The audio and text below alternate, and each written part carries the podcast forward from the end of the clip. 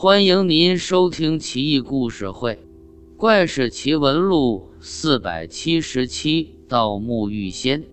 五代十国吴天佑十五年，吴王杨龙眼派遣镇南节度使刘信围攻黔州。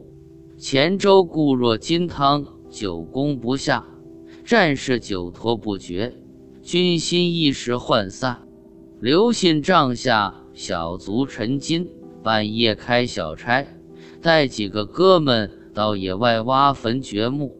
盗墓是陈金老本行，一进墓园就看中一个大坟，兴奋不已，立即指挥哥几个分工协作。开挖起来，很快棺椁被发掘出来。一打开，棺材内一道白气冲上来，异香扑面。陈金吓一跳，好容易镇定下来，这才凑上去查看棺内情形。见一鹤发童颜的老者安详的躺着，面色如生，遍体白色绸衣也如新的一般。再仔细看，棺材内没什么陪葬品，尸体身边残留着一些粉末。陈金心里嘀咕：本想发笔横财，谁成想这么大墓竟没有金银珠宝，真是晦气。不过这老爷子死这么久都没化，肯定是半仙之体。这点粉末我可得留着。说不定是仙丹，于是陈金把这些粉末统统小心翼翼地包好了，揣进怀里。身旁几个哥们都笑话他，陈金毫不介意。几个人回到兵营，营中将士都惊呼闻到浓郁的香味。陈金知道是粉末散发的，忙找个犄角旮旯。把所有的粉末都吞了下去。终于，黔州城破，大军趾高气扬地进城大肆得瑟。陈金也不例外，四处寻访名胜古迹，想顺手牵羊一些珍宝文玩。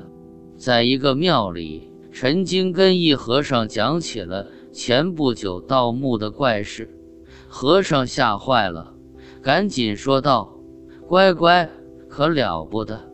这城中豪富之家，大多是那老者的子孙。我听他们家老人说过，他们先祖爱好寻仙问道，跟一个仙师学会了服用仙药，进而屁股三餐不食，很快就死了。他们家人要痛打那神棍，神棍说：‘老爷子。’”不过是睡一觉罢了。三百年后将重见天日，必定羽化成仙。他这么一忽悠，这家人竟然放了他。算起来，到今年正好是老爷子死三百年了，尸身竟然没坏。难道那神棍不？那仙师说的竟是真的？陈金一听。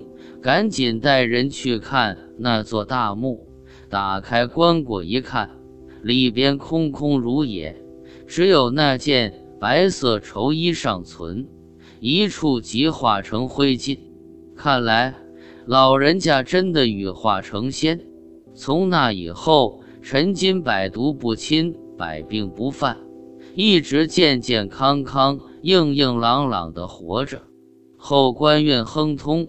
做了青海军偏将，七十多岁还弓马娴熟，健步如飞，就是越来越瘦，越来越像当年棺材里躺着的那位老人家，害得陈金晚年不敢照镜子，一照就大哭，还以为活见鬼了呢。虽然到了墓间街帮助老人家成仙。